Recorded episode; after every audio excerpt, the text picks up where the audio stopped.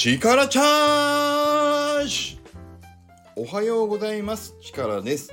今日もスタイフを取らせていただきたいと思います。よろしくお願いします。このラジオは僕が日々感じることやぼんやり思っていることなどの自分用のメモとして僕の視点から見たアウトプットを積み重ねていくスタイフになります。お気軽に聞いていただけると嬉しいです。それでは今日もよろしくお願いします。今日の結論早速お話ししたいと思います。結論から言います。 Voicy はアーティストのコンサートのようなもの。スタイフは気軽に見れる歌番組のようなもの。ということで今日はこの話をさせていただこうと思いますこれはえっ、ー、とこの間の火曜日にアシナさんがスタイフで、えーと、お話しされていた中でちょっとアシナさんとコメントをさせていただいてた時に僕があこういう視点もあるかもしれないなと思いついたお話になります。ね、まだ芦名さんの火曜日の回を聞いてない方は是非そちらも聞いていただければと思いますが芦名さんはあのスタエフを居酒屋。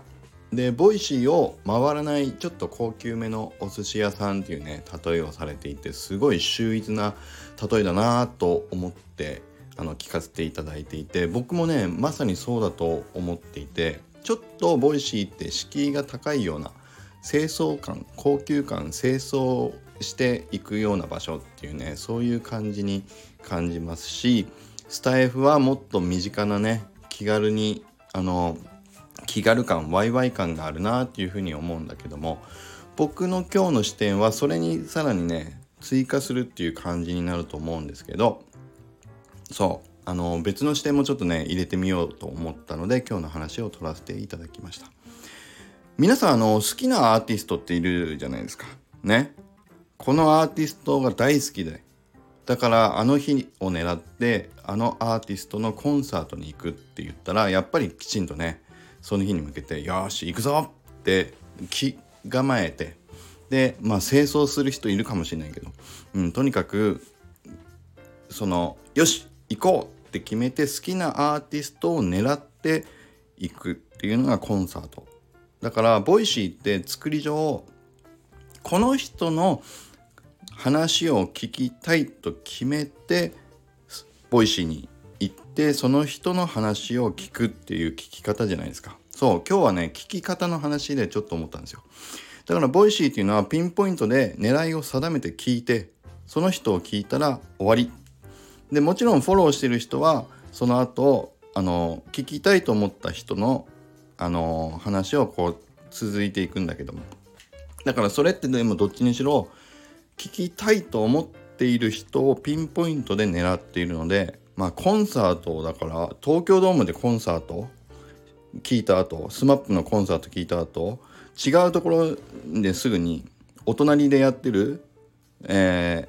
ー、誰だろうシャ乱、シャ乱Qの、シャ乱Qって出ちゃった。いや、まあ シャ乱Qのね、そう、イエモンでもいいですよ。イエモンね。若さんのイエモン今思い出しました。そう。だから、を聞きに行くみたいな、そんな、まあ、とにかくピンポイントで狙っていくわけですよ。ボイシーは。僕が思ったのは。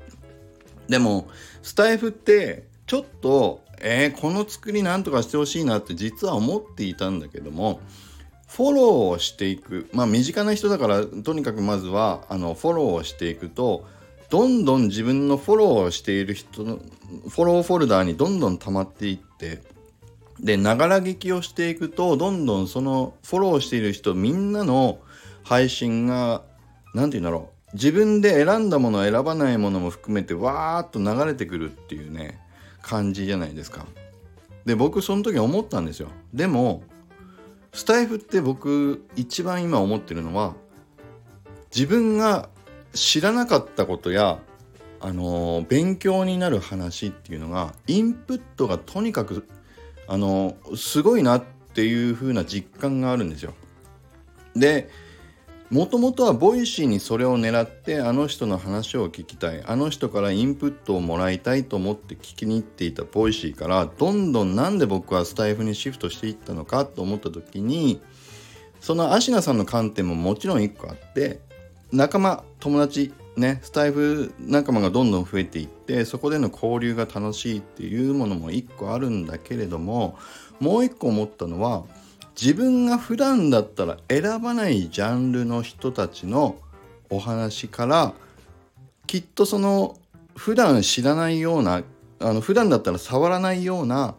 インプットをしっかりもらえてるのがスタエフなんじゃないかなと思ったんですよ。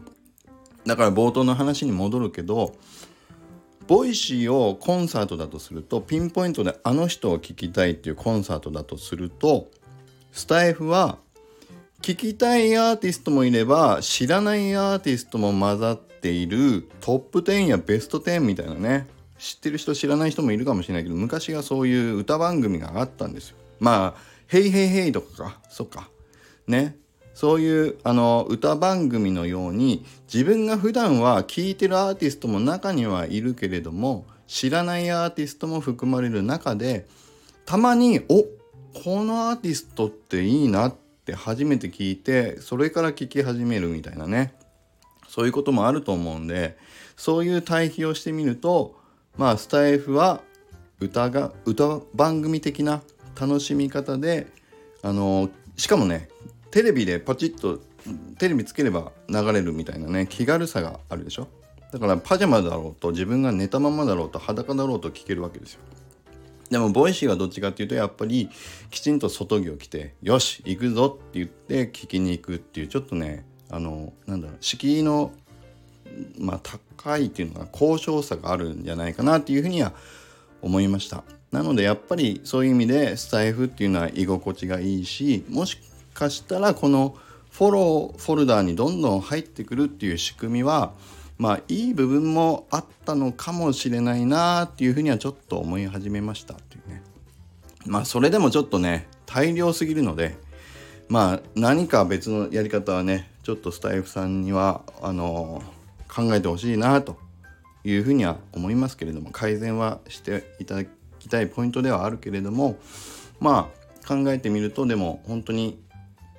普段だったらピンポイントで聞きに行かないような方でもインプットの情報をいただくっていう学びの機会をねこうしていただくケースが本当に多いなっていうふうにはすごく強く感じますのでまあそういう意味でもスタイフの方が僕は今はあの楽しませて聞かせていただいているまあツールだなというふうに強く思いました。はい。ということで、今日は以上になります。ね。スタイフは、トップ10かベスト10、もしくは、ヘイヘイヘイのような歌番組である。どれでもいいんだけど ということで、はい。もしかしたらね、こういう話をすると、いや、僕にとってはトップ10ですとか、僕にとってはベスト10ですとかね、僕にとってはタモさんのあの番組ですとかね。もう全然僕名前今頭に出なかったけど。いるかもしれませんけど、まあ、とにかく歌番組であるというふうなことを思いましたという話になりました。今日もこんな話いいなと思って いいなと思ってくれたかな。いいなと思っていただけた方は是非いいねボタンとフォローをいただけると嬉しいです。それではいきます。力チャージ！今日も力あふれる一日を！